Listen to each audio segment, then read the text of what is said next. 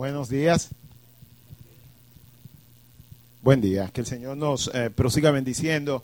De verdad que tuvimos un tiempo de, alabanza, por lo menos nosotros aquí arriba, ¿no? Que disfrutamos mucho. Es, es de verdad eh, un privilegio, ¿no? Poder, eh, y creo que hablo aquí en nombre de todos los que tenemos alguna parte en la banda, es un privilegio de verdad poder acompañarlos a ustedes. En, en, en su tiempo de, de, adoración, ¿verdad? Que uno tiene que estar medio atento aquí a los instrumentos y a que una cosa no se salga, no vaya por donde no debe de ir, pero la verdad es que eh, poder eh, adorar, poder eh, alabar corporativamente con ustedes es una de las bendiciones más grandes y creo que es la motivación principal por la cual cada uno de estos muchachos aquí, ¿verdad? Viene, eh, nosotros nos juntamos a ensayar, eh, a veces de noche, a veces eh, lo que tenemos familia, tenemos que, ¿verdad? Poner a, nuestros hijos y a nuestros esposos o esposas a, sacrificarse. Eh, pero la verdad que el, eh, el, fruto más grande de poder veros a ustedes eh, junto a, a nosotros, cantarle al Señor, darle gracias, es lo que nos motiva a hacer, hacer todo esto. Bueno, y que, quería decirle esto de verdad porque mientras estuvimos ahí tocando yo sentía mucho, especialmente con la última canción, cómo el Señor eh, no, nos ha ayudado y cómo el Señor nos ha quitado todo temor, nos ha quitado eh, eh, cualquier duda y nos ha dado esperanza. Esperanza, esperanza de vida, como dice la palabra. Bueno, y como ustedes saben, nosotros estamos hablando sobre elecciones, ¿verdad? Porque sabemos que no están hartos de ver anuncios de Danilo cada vez que abren un video de YouTube o, de ver eh, cuántos lo han entaponado, se han entaponado aquí en, un, en, una caravana en estas elecciones. Mire, mi hermano, el otro día hubo una del PLD por ahí, por, bueno, dije el nombre, pero es del PLD, por ahí abajo por la Italia. Eso, eh, eso, eso, en esa tú estabas ahí. Mire, mi hermano, como dice Edra, yo me bajé de la cruz ese día y se me salieron un par de malas palabras porque sí, sí, hay que, hay que orar, hay que orar, porque sí, porque es, es increíble. Y de paso les advierto desde ya que estas dos últimas semanas van a ser peores, porque vienen los acostumbrados cierre de campaña. Y por lo menos eh, hasta donde yo sé, el PLD, ¿verdad? Que es el partido mayoritario, es el único que ha anunciado y va a ser eh, aquí en Santo Domingo, en el Distrito Nacional. Todavía no, pero hasta donde yo sé, no tiene muchos eh, detalles, pero prepárense ese día. Eh, por lo menos yo lo dicen en Twitter ahora, que por lo menos dos o tres horas antes uno puede, ¿verdad?, salirse. Pero el asunto es que esta temporada de elecciones son muy especiales para los cristianos en República Dominicana, porque por varias razones, según el Pew Research Center, que se ve ahí abajito, dice que en República Dominicana hay un 23% de la población votante, ¿no? Que se considera cristiana, cristiana protestante. En otro papel del Departamento de Estado de los Estados Unidos dicen, ¿verdad? Reafirmando el número de eh, Pew Research Center, que de ese 23% de protestantes, 20% es evangélico. Y el otro 3% pertenece, ¿verdad?, a los adventistas del séptimo día, a los mormones, los testigos de Jehová y así, así, así, así, así. Entonces, un 23% mete a cualquier candidato en el carril de adentro para ganar. Ya ustedes lo saben.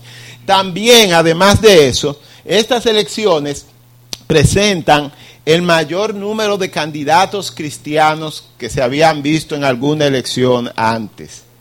Eh, yo traté de conseguir el número exacto, pero la verdad es que nadie lo tiene. Pero sí yo le puedo decir que tenemos al menos dos candidatos a la presidencia de la República que se consideran cristianos y dicen que son cristianos. ¿Y quiénes somos nosotros para juzgar eso, verdad?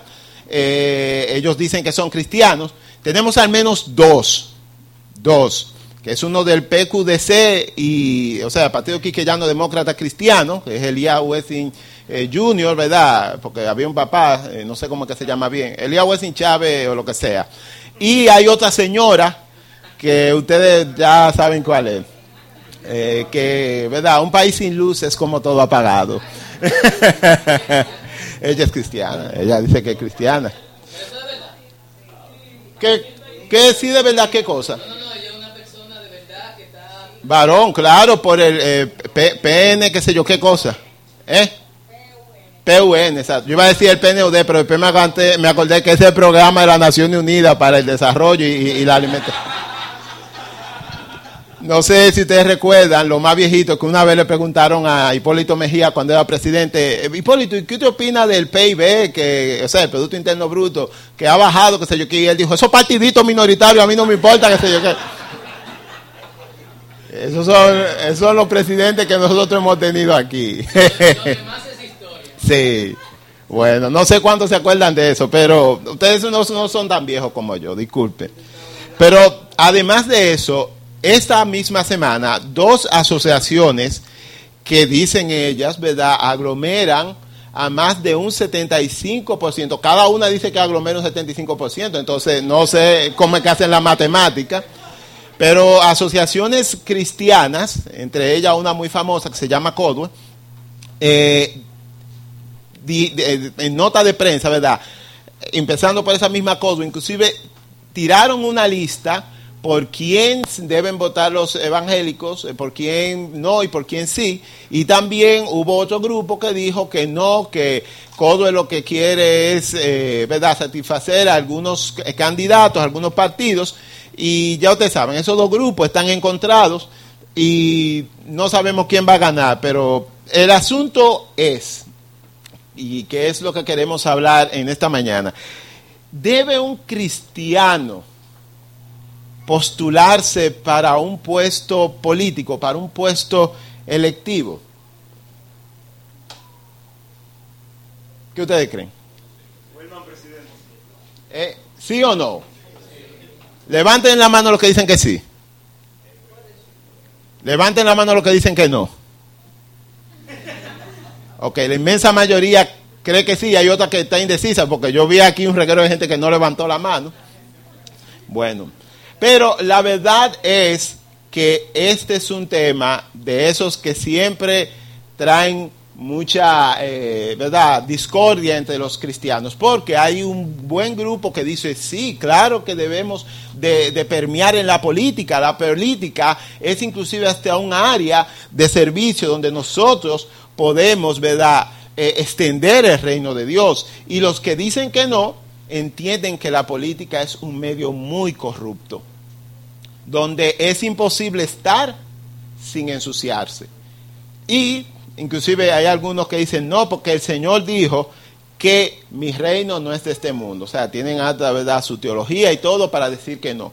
Pero yo pienso que para uno examinar el tema, lo primero que debe de hacer es tratar de entender cuál es la misión de la iglesia en este mundo.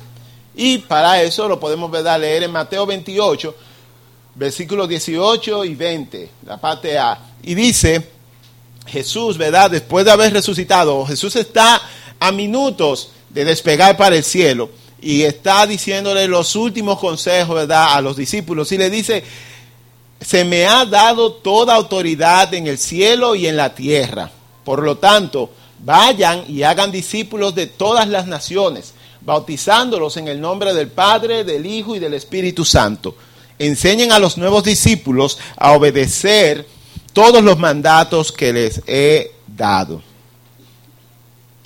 De entrada, lo primero que vemos es que la misión de la iglesia, de la iglesia es hacer discípulos.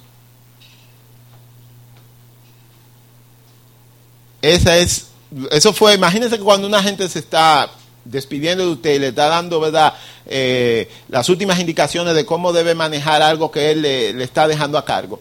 Usualmente son las cosas más importantes que uno recuerda, ¿verdad? Y Jesucristo en ese momento, antes de partir, le dicen, su misión, para que no se pierdan, es hacer discípulos. De ahí podemos extraer que la misión de la iglesia, como un organismo, como una organización, no debe ser perseguir el poder. Y la historia respalda eso.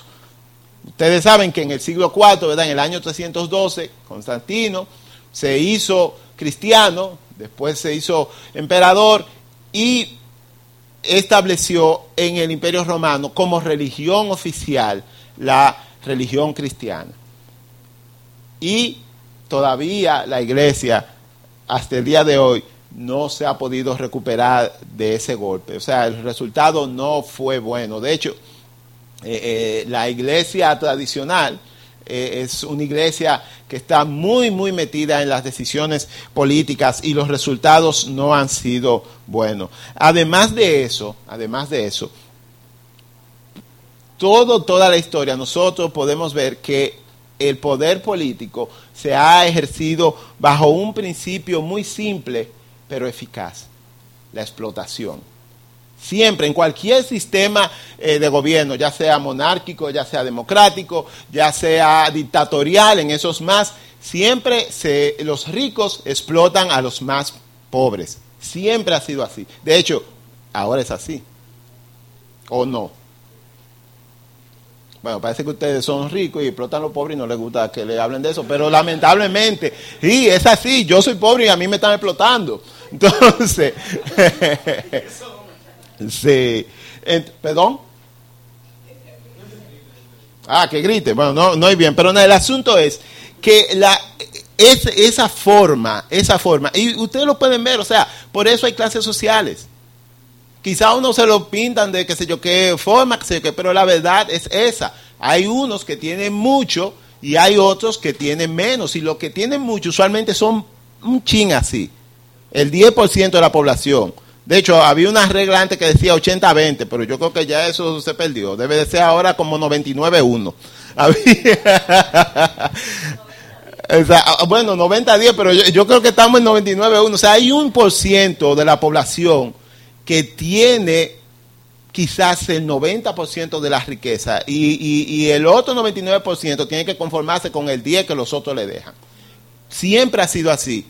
Y les tengo una noticia, siempre será así lamentablemente. Entonces, por eso la iglesia, o sea, eh, eh, está totalmente opuesta, o sea, la misión de la iglesia, la forma de la iglesia ver las cosas es totalmente opuesta a cualquier sistema político. De hecho, para eso lo podemos aquí ver en Gálatas, que lo escribió el apóstol Pablo, diciendo que en la iglesia y en Cristo ya no hay ni judío, ni gentil, ni esclavo, ni libre, ni hombre, ni mujer, porque todos ustedes son uno, hablando de igualdad, en Cristo Jesús. En la iglesia, aunque existe lamentablemente, pero no debería, es, esa es la meta, no debería haber una división, una estratificación social. Lamentablemente lo hay. Pero de hecho, la iglesia del primer siglo, si ustedes recuerdan, ¿qué hacía la gente? La gente se convertía y agarraba y lo donaba todo a la iglesia. Y la iglesia repartía equitativamente las riquezas y los bienes. Eso ya casi ni se habla porque la verdad que es como medio difícil para algunos.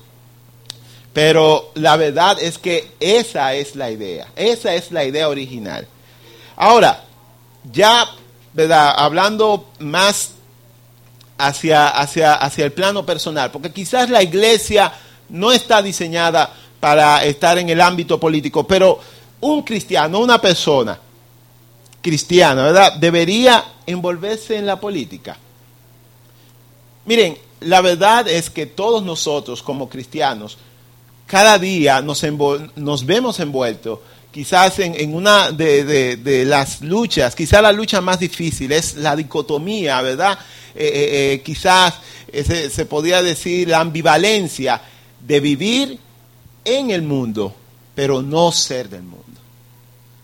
Es, es quizás lo más difícil porque uno vive aquí. Pablo, Pedro, perdón, te dice, vivan como peregrinos y extranjeros, pero tú tienes 30, 20, lo que sea años viviendo aquí. O sea, es difícil vivir como un peregrino, como un viajero, por 30 años en un mismo lugar. Tú empiezas a adaptarte a todo, empieza ¿verdad? a acomodarte, bueno, decides comprar una casa para que estés más cómodo, tienes que buscar un trabajo un poco fijo, ¿verdad? Para poder pagar tus gastos. Y también, obviamente, te interesa, tiene que interesarte cómo los gobiernos deciden sobre, sobre ti, sobre tu vida. La verdad, la verdad es que no hay ningún mandato bíblico expreso que diga que los cristianos no deben estar en política. Esa es la verdad. Ahora, inclusive hay varios seguidores de Cristo, lo podemos ver aquí, eh, eh, que estuvieron en la política. Por ejemplo, estos tres eh, ejemplos que, que Saqueo, el recolector de impuestos, Cornelio, el centurión romano, Sergio Pablo, el procónsul romano, todos ellos conocieron a Cristo siendo oficiales gubernamentales y no hay registro histórico de que ellos hayan dejado sus posiciones después de conocer a Jesucristo. Y quizás un poquito más cercano a nuestro tiempo, nosotros tenemos el ejemplo de William Wilberforce, que fue miembro del Parlamento británico de mil, ¿verdad? Nació en 1759, murió en el 1833, pero lo más importante de William Wilberforce es que además de ser un ferviente cristiano, lideró el movimiento abolicionista de la esclavitud en el Imperio Británico. Y es verdad que duró alrededor de 30 años trabajando para lograr eso, pero el Señor se lo permitió. Y gracias a él, el Imperio Británico dejó de, de, usar la esclavitud como medio de producción y eso dio al traste también con la guerra civil de los Estados Unidos que dio también eh, finalizado el asunto de, de la esclavitud en ese país. Pero también, lamentablemente, hay ejemplos de cristianos que se han manejado mal en sus funciones eh, políticas. Tenemos a este señor, Eduardo Cuna. Eduardo Cuna es el vocero de la Cámara de Diputados de el Brasil actualmente. Y un dato interesante para algunos que quizás no sepan, el Brasil ahora mismo está en un proceso para destituir a su presidenta por malversación de fondos, corrupción y bla, bla, bla, bla, bla. Este señor es el, es el que ha liderado el movimiento para destituir a la presidencia, a la presidenta, perdón. Pero lo más eh, eh, eh, chistoso es que este señor también a final de año será juzgado por la Suprema Corte de Brasil por haber obtenido ilegalmente 40 millones de dólares. Pero lo grande es que él es un locutor de radio cristiano y si ustedes siguen su, lo siguen en Twitter, ustedes van a ver que él diariamente está tuiteando versículos y diciendo el Señor te va a dar un gran día, qué sé yo qué. Y lo peor es que todo este esquema de corrupción de los 40 millones de dólares se hizo a través de la iglesia que él pastorea. Una mega iglesia, imagínense, ahí está todo el mundo en la papa. Él le dice, no tiene que diezmar, mi hermano. El Señor está proveyendo por otro lado. Y como han de imaginarse, es una mega iglesia, porque imagínate, eh, no hay algo que atraiga más a la gente ya ustedes saben. Pero, como ya dijimos anteriormente, no hay ningún impedimento bíblico, no hay ningún texto bíblico que te diga no, no entres en la política. Y como ya vimos también, hay ejemplos malos, pero también ejemplos buenos de cristianos en la política. Ahora, ¿qué se puede decir? Yo pienso personalmente que cualquier cristiano que quiere estar en la política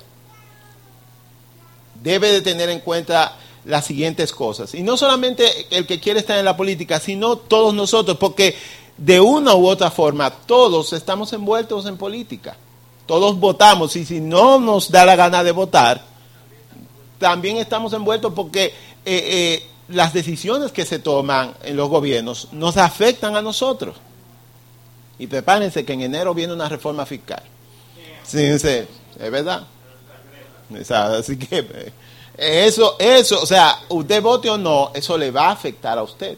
Así que yo creo que estos puntos, estos que voy a mencionar ahora, deben de estar siempre frescos en nuestras mentes, porque es muy fácil uno como que dejarse llevar por todo el bandereo y, los colores y los anuncios bonitos y, y toda verdad el fanatismo político. Hay gente que, especialmente aquí, de hecho, lamentablemente siempre en las campañas políticas de nuestro país siempre hay muertos. Exactamente. Entonces, nada, pero aquí voy para que tengan en cuenta. Hace unas semanas el doctor Marlon Winnet estuvo aquí mismo eh, en, este lugar y dijo lo siguiente, la iglesia siempre debe sospechar de los poderes de este mundo. Si tú vas a estar en política, ya sea pasiva o activamente, o activamente, tú debes saber siempre que en este mundo, especialmente en la política, nada es gratis. Siempre se te pedirá algo a cambio. Y déjenme decirle algo, los poderes de este mundo van siempre por tu alma, por tu corazón. Porque la verdad es, mis hermanos, que yo no sé cómo una persona que comete actos de corrupción, que se roba muchísimas cosas, que se pasa la ley, puede dormir tranquilo. Yo no sé qué tiene que pasar en la cabeza de esa persona. Me imagino yo que el miedo de que algún día lo agarren no lo deja dormir, pero lo que le quiero decir es que ninguno de esos políticos, que todos sabemos cuáles son, empezó así grande, sino que fue como despacito, fue cediendo. Y por eso esto es tan importante. Los poderes de este mundo te van dando cosas, pero siempre te piden a cambio otras, que usualmente son más importantes. Lo segundo, y esto es muy, muy, muy importante, los problemas sociales no son políticos. Los problemas sociales son espirituales y por lo tanto su solución será espiritual, no política. Ahí se equivocaron eh, muchos en, América Latina especialmente que predicaron en los 70 y los 80 una teología conocida como la teología de la liberación donde se enfocaban demasiado, casi totalmente, en ayudar al pobre y en el que sé yo qué, y que hay que cambiar los gobiernos, y que hay que distribuir mejor las riquezas, y bla bla bla bla bla bla bla bla bla bla bla bla bla bla bla bla bla bla bla. Todo eso está muy bien, pero solamente arregla lo cosmético, lo de afuera. Los problemas de nuestra sociedad son espirituales. ¿Por qué? Porque los problemas de nuestra sociedad lo causa quién? El hombre. Y como lo causa el hombre, a quien hay que cambiar no es a la sociedad, es al hombre. Es el corazón del hombre. Por eso Jesucristo le dijo a Nicodemo, hay que nacer de nuevo, o sea, no hay otro remedio, hay que cambiar. Y eso nosotros debemos tenerlo muy en cuenta. Nosotros podemos eh, eh, y debemos, ¿verdad? Como iglesia, trabajar para vivir, para que eh, la sociedad sea más justa, para que haya una distribución más equitativa de las riquezas. Pero sepan, hermanos, que ahí no es que está el asunto. Como decimos aquí en República Dominicana, la fiebre no está en la sábana. Y eso me, hace pensar en que muchos de los candidatos cristianos que tenemos precisamente en estas elecciones argumentan que la razón principal para ellos entrar eh, eh, en las elecciones, para candidatearse, es que desde los puestos, ¿verdad? Que ellos, si Dios los ayuda, logren alcanzar, detener o frenar la inversión de valores que estamos nosotros sufriendo en nuestra sociedad. Y sí es cierto, es verdad, hay una inversión de valores. De hecho, hay un grupo que es muy fuerte, con apoyo inclusive de gobiernos extranjeros, que está tratando de cambiar muchas cosas en nuestra sociedad. Y eso sí hay que denunciarlo, y eso sí hay que hablarlo. Pero no debemos olvidar que el problema no está en el Congreso, el problema no está en el Palacio, el problema está en el corazón de los hombres. Y pensando en, todo este asunto también del, de, ¿verdad? la inversión de valores, es una palabra bonita y cota para hablar de matrimonio gay, de educación sexual inapropiada para los niños, de qué otra cosa, el aborto, ese tipo de cosas, ¿verdad? Exacto, legalización de la droga, qué sé yo qué. Eh, hablando, ¿verdad? eso es eh, lo que esgrime la mayoría de los candidatos cristianos como la razón principal que los ha motivado a, ir a esos puestos electivos. Pero pensando en eso, yo me hago la pregunta, ¿por qué ahora o por qué ningún candidato cristiano, por lo menos de los que yo he oído, no habla de la corrupción?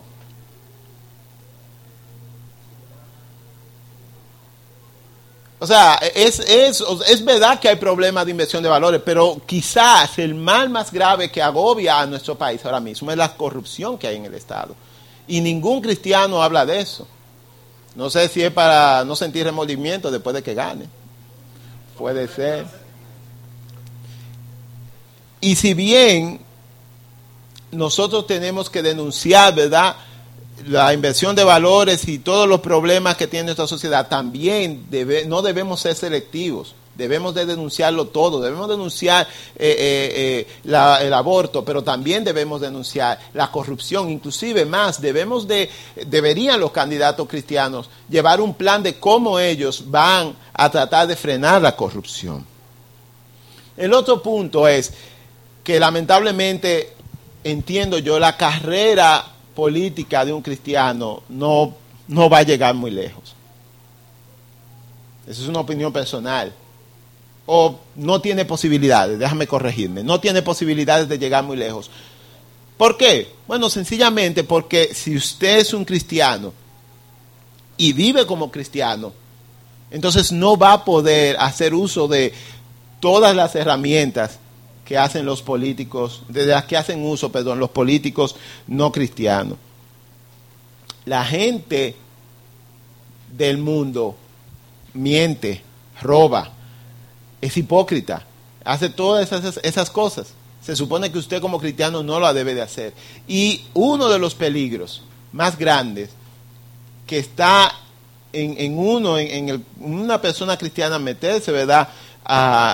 en estos eh, afanes políticos es que, y lamentablemente aquí en nuestro país tenemos ejemplo de eso, es que muchas personas que han ocupado cargos públicos siendo cristianos han sido denunciados por corrupción.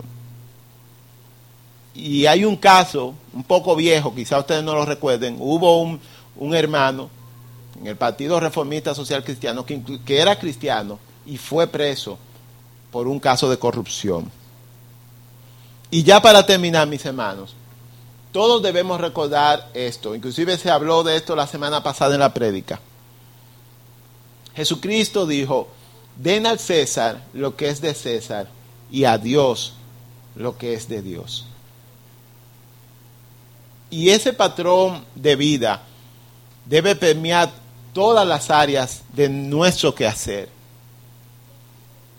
Porque si bien es cierto que hay cosas que son del César o del gobierno, como nuestra obediencia a las leyes, nuestro tributo, ¿verdad? Nuestros impuestos, que eso sí hay que pagarlo y tratar de no evadirlo, mis hermanos. hay cosas que no son del César, como nuestra lealtad. Nuestra lealtad es de Dios no del César. Nuestra confianza debe estar puesta en Dios, no en el gobierno de turno. No me digas a mí que tú vas a votar por este partido por el partido gobernante porque tú tienes un trabajo en el gobierno y quieres mantenerlo.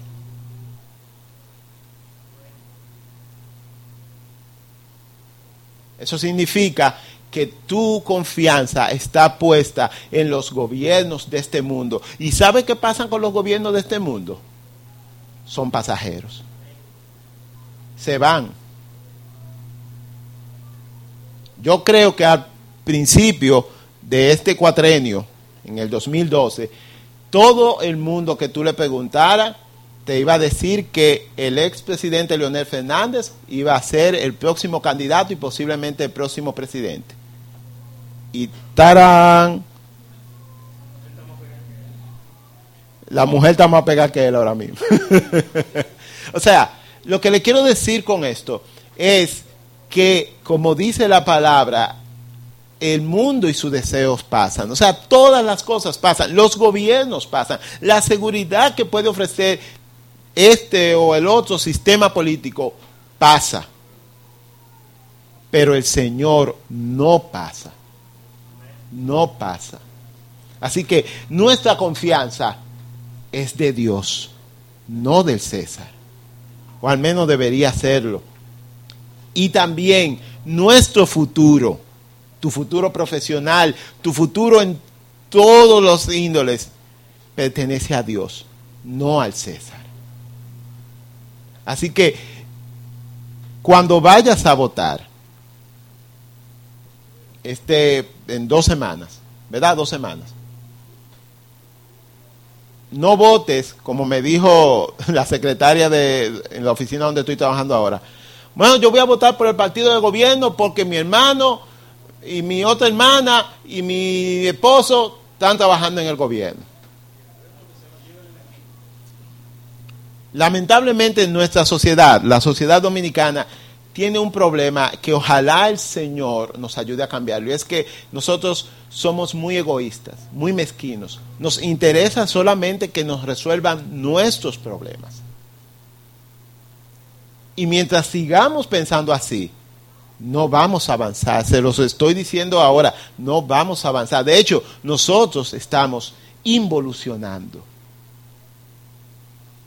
Aunque hay más tecnología, más calle, más metro, que no sé para qué lo hicieron, pero más cosas, no debo expresar mi opinión política aquí, pero, pero hay más metro, hay más qué sé yo qué, también tenemos más criminalidad, nuestro dinero se ha ido devaluando mucho, hay más desempleo, hay más tapones, el que dijo por ahí eso exactamente. Hola Elizabeth. Pues bien. Así que mientras nosotros sigamos pensando, ah, que eh, eh, bueno, si sube otro presidente, eh, me van a pasar a la planadora, qué sé yo qué, y esa sea la motivación para nosotros dar nuestro voto, nosotros estamos actuando de una manera mezquina y estamos retrasando nuestra sociedad. Y yo no estoy diciendo que no vote por el partido de gobierno. Si usted de verdad, sinceramente, cree de todo corazón que lo mejor para nuestro país es que el partido de gobierno siga ahí, pues entonces vote por eso. Pero que sea por esa razón. No por mantener un empleo, no por mantener eh, que a mi primo le dieron un contrato en el que sé yo qué. Eso ofende a Dios. Vamos a orar, mis hermanos.